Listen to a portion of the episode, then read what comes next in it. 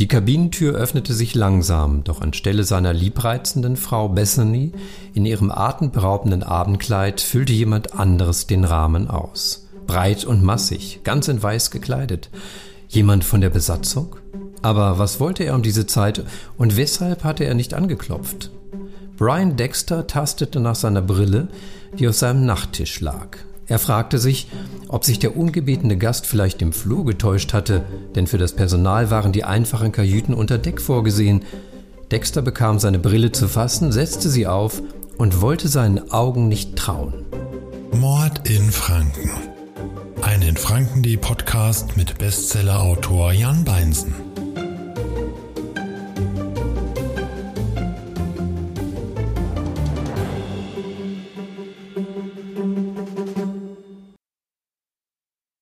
Hallo und herzlich willkommen zum Krimi-Podcast-Format von infranken.de.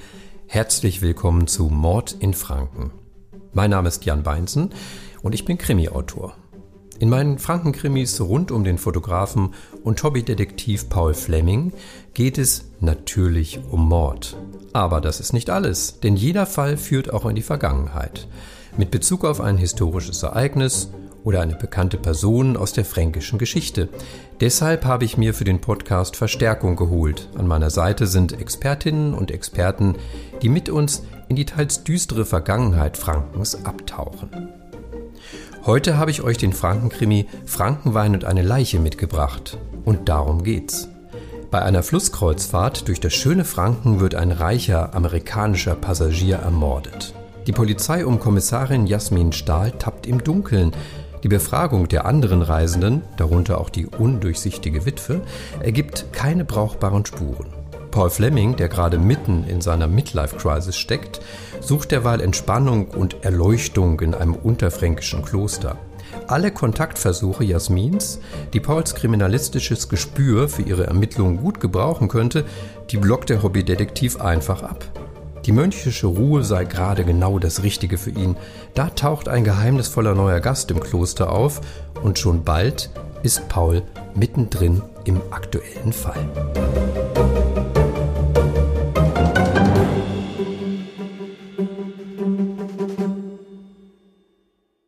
Heute bei mir Axel Eisele, der für mich schon so manche Tür geöffnet hat. Seit vielen Jahren berät mich Axel bei den Recherchen zu meinen Büchern und hat mit mir etliche Tatorte erkundet, ob in einem alten Bunker oder an Bord eines Flusskreuzfahrtschiffes. Mit Axel kommt man einfach überall hin.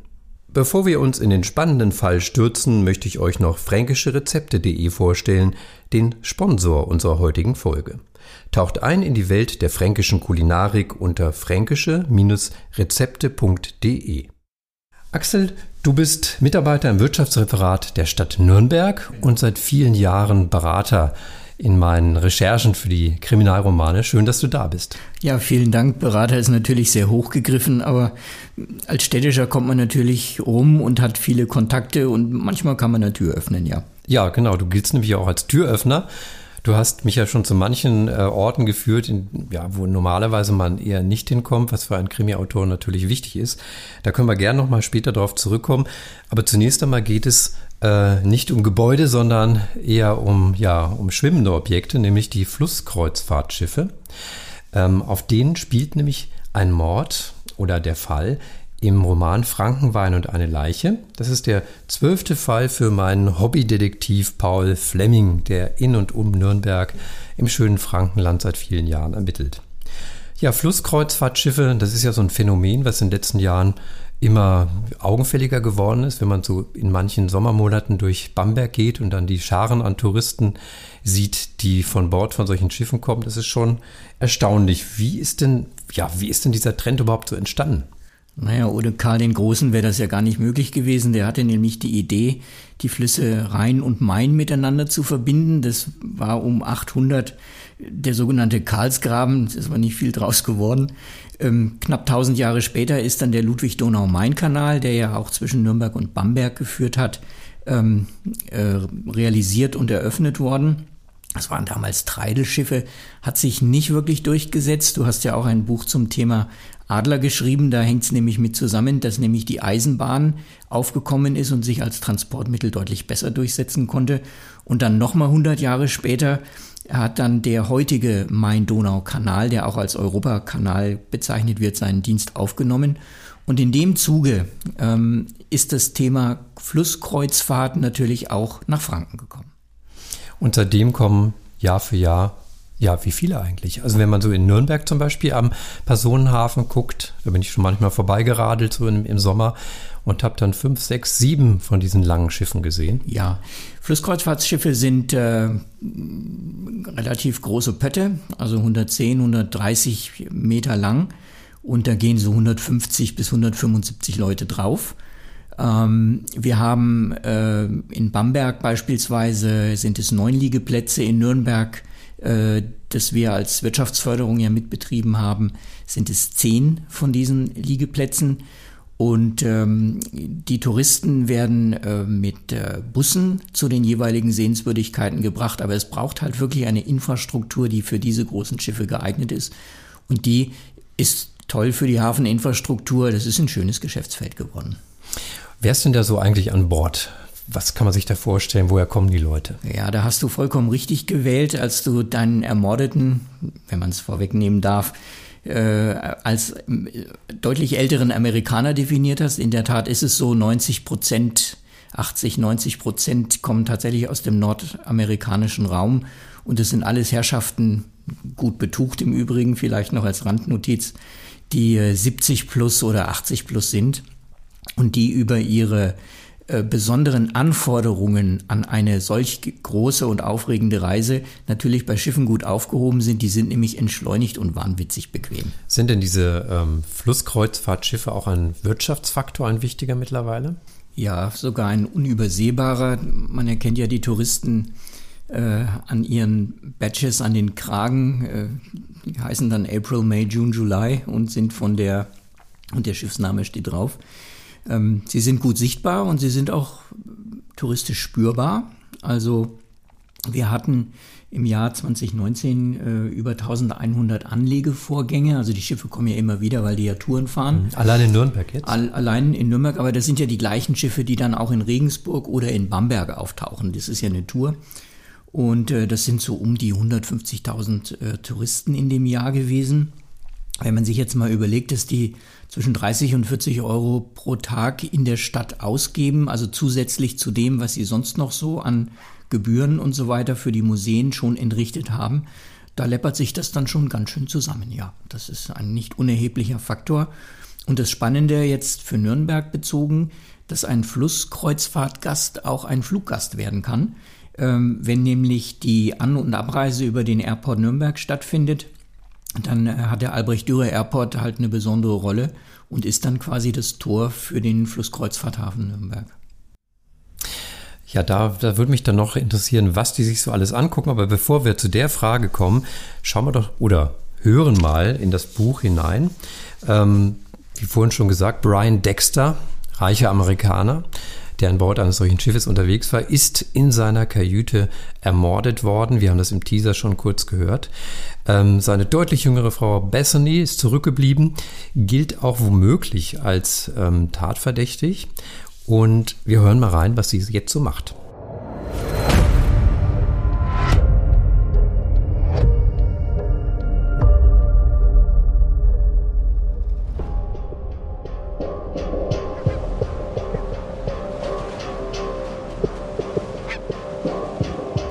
Bethany Dexter war mit ihren Nerven am Ende. Nach dem Verhör mit der Kommissarin, ein rothaariges Biest mit bohrendem Blick, hatte man ihr endlich gestattet, sich etwas auszuruhen. Sie durfte eine Ersatzkabine beziehen, die kurzfristig für sie hergerichtet worden war. Da diese einer niedrigeren Kategorie entsprach, fehlte es in dem kleinen Raum am gewohnten Luxus. Aber immerhin gab es ein frisch bezogenes Bett und eine Duschkabine. Bethany schloss die Tür hinter sich und verriegelte sie doppelt. Dann blieb sie eine Weile an den Rahmen gelehnt stehen und schloss die Augen. Sofort hatte sie wieder die Bilder der Nacht vor sich, den Moment, als sie ihr Zimmer betreten und ihren Mann auf dem Rücken liegen gesehen hatte. in seiner Abendkleidung und noch mit den Schuhen an den Füßen. Zunächst hatte sie angenommen, er hätte sich vom vielen Wein benebelt, einfach auf die Matratze fallen lassen, um seinen Rausch auszuschlafen. Doch als sie näher trat und den großen Blutfleck auf dem Hemd bemerkte, wusste sie, dass etwas Schlimmes passiert sein musste. Voller Entsetzen hatte sie das rot geränderte Loch in seiner Brust gesehen und zunächst keine Erklärung dafür gehabt, was vorgefallen war. Dass es sich um eine Schusswunde handelte, begriff sie erst später. Aber eines war ihr unverzüglich klar gewesen. Brian war tot. Jeder Rettungsversuch kam ihr zu spät.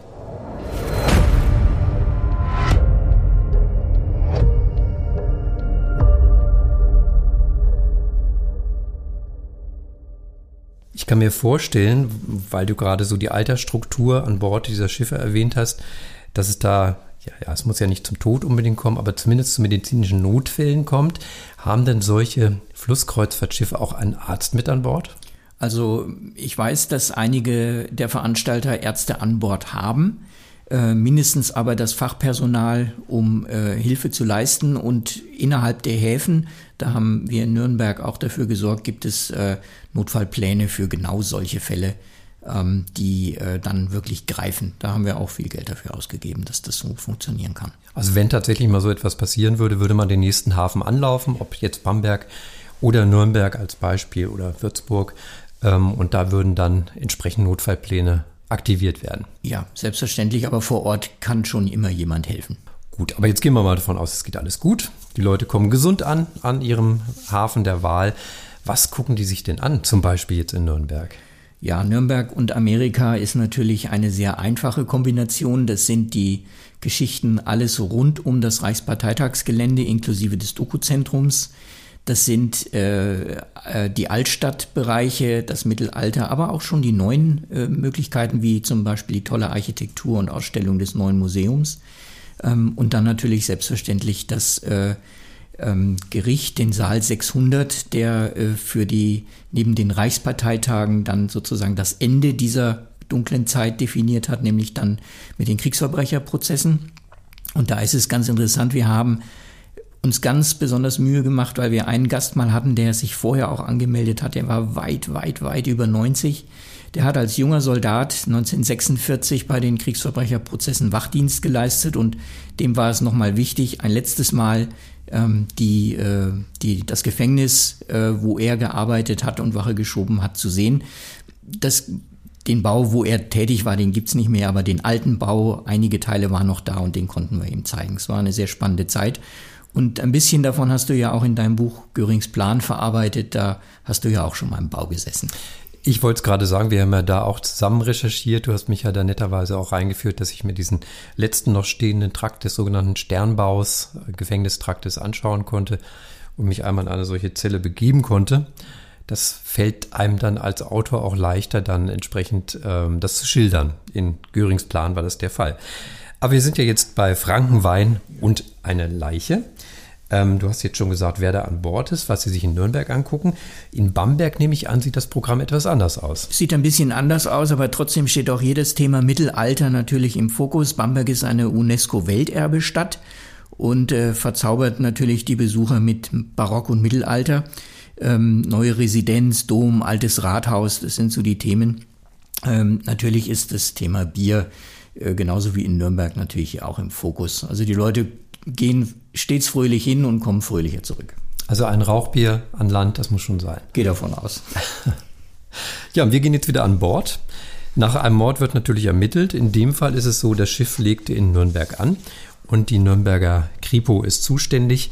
Ähm, in diesem Fall äh, bekommt den Fall die Oberkommissarin Jasmin Stahl. Diejenigen, die Paul Fleming so ein bisschen verfolgt haben, sind auch ihr schon mehrfach über den Weg gelaufen, denn sie ermittelt quasi als offizielle Polizistin, als offizielle Ermittlerin in fast jedem Fall mit und lässt sich von Paul so ein bisschen anstupsen oder Hilfeleistung geben. Jasmin Stahl geht also an Bord eines Kreuzfahrtschiffes, eines Flusskreuzfahrtschiffes, nämlich das, an dem, äh, auf dem Brian Dexter gestorben ist, und schaut sich dort um.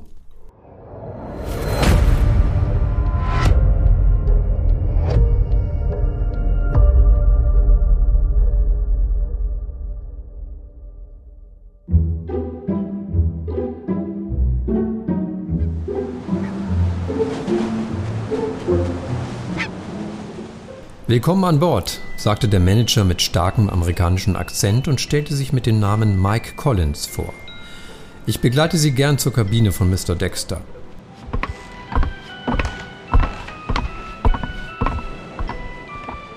Wie Jasmin schnell feststellte, sprach offenbar nur ein Teil der Besatzung Deutsch, weshalb auch sie ins Englische wechselte, was ihr nicht schwer fiel.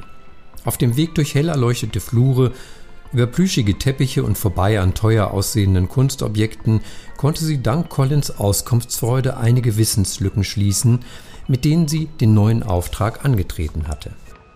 Wie groß ist Ihr Schiff? Wie viele Personen befinden sich an Bord? Die MS Valkyrie ist 135 Meter lang und 14 Meter breit. Skizzenhaft beschrieb der Manager den Aufbau des Schiffes, angefangen beim Empfang mit Rezeption, Shop und dem zentralen Treppenhaus. Es gab einen Businessbereich mit kompletter Büroausstattung und eine Lounge mit Entertainment-Areal und Bar. Er zählte zudem Speisesaal, Bibliothek, überdachte Veranda und Sonnendeck auf und erklärte anschließend die Klassenaufteilung der Kabinen. Derzeit befördern wir 202 Passagiere, hinzu kommt das Personal. Wer gehört alles dazu? wollte Jasmin wissen. Innerhalb unserer Reederei ist der erste Kapitän derjenige, der in einem Notfall die alleinige Befehlsgewalt ausübt. Selbstverständlich wird er dabei von der ganzen Besatzung unterstützt wobei die bestehende Rangfolge an Bord zum Tragen kommt. Was kann ich mir darunter vorstellen? Das bedeutet, dass mir als Hotelmanager die Hotelbesatzung untersteht, dem Küchenchef sein Küchenteam, dem Barmanager die Badbelegung und dem Housekeeper die Housekeeping-Besatzung. Das alles wie erwähnt im Auftrag und beobachtet vom ersten Kapitän. Eine Menge Menschen, stellte Jasmin fest und ahnte, dass sie es mit einer Vielzahl von Befragungen zu tun bekommen würde.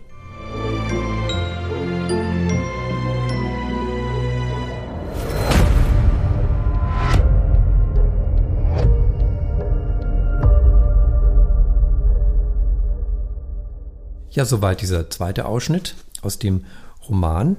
Ähm, Axel, du warst natürlich auch berufsmäßig, ähm, da du auch für den Hafen mit zuständig gewesen bist, wahrscheinlich schon öfters an Bord von so einem schwimmenden Luxushotel. Beschreib doch mal ein bisschen deine Eindrücke. Ja, also es ist äh, eine andere Welt. Ähm, es ist tatsächlich ein Luxusliner. Ähm, du hast schon ein bisschen beschrieben, also es ist ein Hotel mit, mit Entree, mit Lobby es gibt einen Reiseberater, der neben dem Hotel auch noch tätig ist, um Individualreisen zu koordinieren. Also man muss ja nicht die geführten Touren, die man gebucht hat, machen. Man kann ja auch noch extra was tun. Es gibt drei Kabinenklassen, also das Lower Deck, was knapp über der Wasserlinie liegt, das Upper Deck, was dann deutlich drüber ist, teils mit Balkon und dann den Heckbereich und die kosten richtig Geld. Ähm, da schaut man dann über glasverspiegelte Bereiche nach hinten äh, auf, den, auf die Flusslandschaft raus. Ähm, ganz wichtig ist Essen und Trinken und Wohlbefinden. Also es gibt mehrere Restaurants innen und außen. Und das, was da hauptsächlich ermordet wird auf so einem Schiff, sind Alkohol und Cocktails. Also zu jedem, zu jedem Event ähm, gibt es auch eine Eventzone. Also du hast ja in deinem Buch auch jemanden dort vor Ort, der dann Klavier spielt und da stehen dann wirklich Piano-Bar-Charakter dabei. Einige Schiffe haben neuerdings sogar Pools, habe ich gesehen. Äh, ein Sportbereich gibt es noch. Man kann ja auf dem Schiff nicht allzu viel machen, außer rumlaufen. Man muss dann die Bewegung immer an Land verlegen. Ähm, das sind so die Sektoren, die wirklich wahnwitzig elegant und wie beschrieben auch sehr plüschig sind. Und ähm, es ist etwas, was wirklich den Luxus hat und den Luxus auch zu bezahlen hat, ja. Ja, klingt aber doch gar nicht so schlecht. Vielleicht sollte man auch als Nicht-Amerikaner und etwas jüngerer Mensch das mal ausprobieren.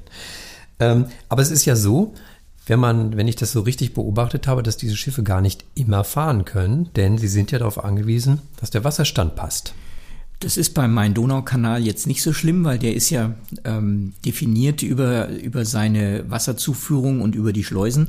Aber selbstverständlich, wenn im Donauraum Hoch- oder Niederwasser ist oder im Main-Bereich Hoch- oder Niederwasser herrscht, dann sind die Schiffe selbstverständlich eingeschränkt und ähm, wenn Sie den, den Main-Donau-Kanal nicht erreichen, dann wird die Reise halt über Busse geschattelt und dann liegt im Main-Donau-Bereich wieder ein Schiff, auf das die Leute dann umziehen. Das ist dann schon eher nicht schön, weil es doch ein Aufwand ist, aber die Reise wird halt nur kurz unterbrochen. Das kann zum Beispiel zwischen Regensburg und Nürnberg sein, beispielsweise. Und selbst wenn es Wartezeiten gibt, dann kann man sie sicher mit Frankenwein zum Beispiel gut überbrücken. Mit Frankenwein und keiner Leiche eher. genau. Axel, damit wären wir schon am Ende. Vielen Dank, dass du heute dabei bist. Hat mich sehr gefreut und wir kommen sicherlich noch auf viele andere spannende Tatorte noch zu sprechen, für die du zufälligerweise den Schlüssel hast. Ja, und wenn ihr unsere Podcast-Reihe weiterverfolgen möchtet und keine Folge verpassen wollt, dann abonniert doch gerne diese Seite oder folgt uns auf infranken.de auf Facebook bzw. Instagram. Und beim nächsten Mal geht es um die Braugeschichte. Natürlich eine mörderische Braugeschichte. Hobbydetektiv Paul Fleming hat diesmal in Bamberg zu tun, denn in einem Bierlokal in der legendären Sandstraße ereignet sich ein brutaler Mord. Euch erwarten Auszüge aus dem Krimi Gesalzen und gepfeffert und Spannendes und Amüsantes über die fränkische Brautradition. Wir hören uns. Mord in Franken. Ein in Franken.de Podcast mit Bestsellerautor Jan Beinsen.